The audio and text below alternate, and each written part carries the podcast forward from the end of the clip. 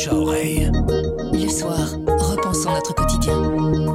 Aujourd'hui, notre spécialiste musique, Thierry Coljon, est fâché contre la liste des nominations aux victoires de la musique. Il est déçu parce que la cérémonie met de côté trop de noms qui ont marqué l'année. Le rap est pratiquement absent, l'électro a disparu de la circulation. Déçu aussi parce que vous n'entendrez pas son coup de cœur lors de la soirée. Je m'appelle Sandrine Puissant et vous écoutez le bouche à oreille du soir.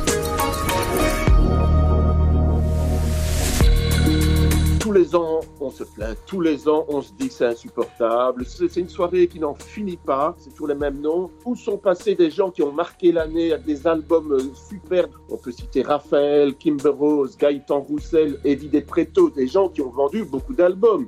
Grand Corps Malade, tous des gens qui ont fait des superbes albums et qui ne sont même pas cités ne fût-ce qu'une fois. Alors mon coup de cœur, celle qui est évidemment pas citée, je dis évidemment parce que je suis triste, parce qu'elle le mérite, c'est Claire Laffut qui est quand même belge, en plus signé en France, chez Universal. Qu'est-ce que vous voulez faire plus que ça? Je veux dire, elle a tout pour elle. Ça fait des années qu'on est sœurs sans s'allier, ça terminé. Elle écrit elle-même ses chansons, elle les compose, elle les interprète, elle est en plus plasticienne. Elle fait des, expos, elle fait des tableaux, enfin elle a plein de talent. L'album Bleu de Claire Laffus, c'est un album très romantique, mais aussi engagé. Elle fait partie de ces Amazones de la chanson, comme je les appelle, par exemple une chanson très importante, Sororité. Arrêtez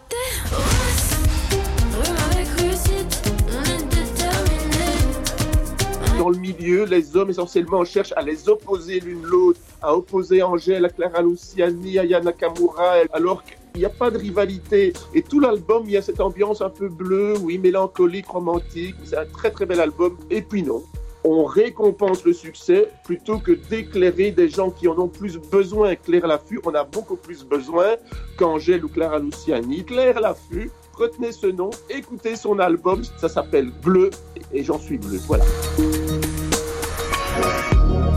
Le bouche à oreille, c'est un avis, une inspiration, une recommandation. C'est livré par un membre de la rédaction du soir. Vous nous trouverez sur notre site, notre application et votre plateforme de podcast préférée. À bientôt.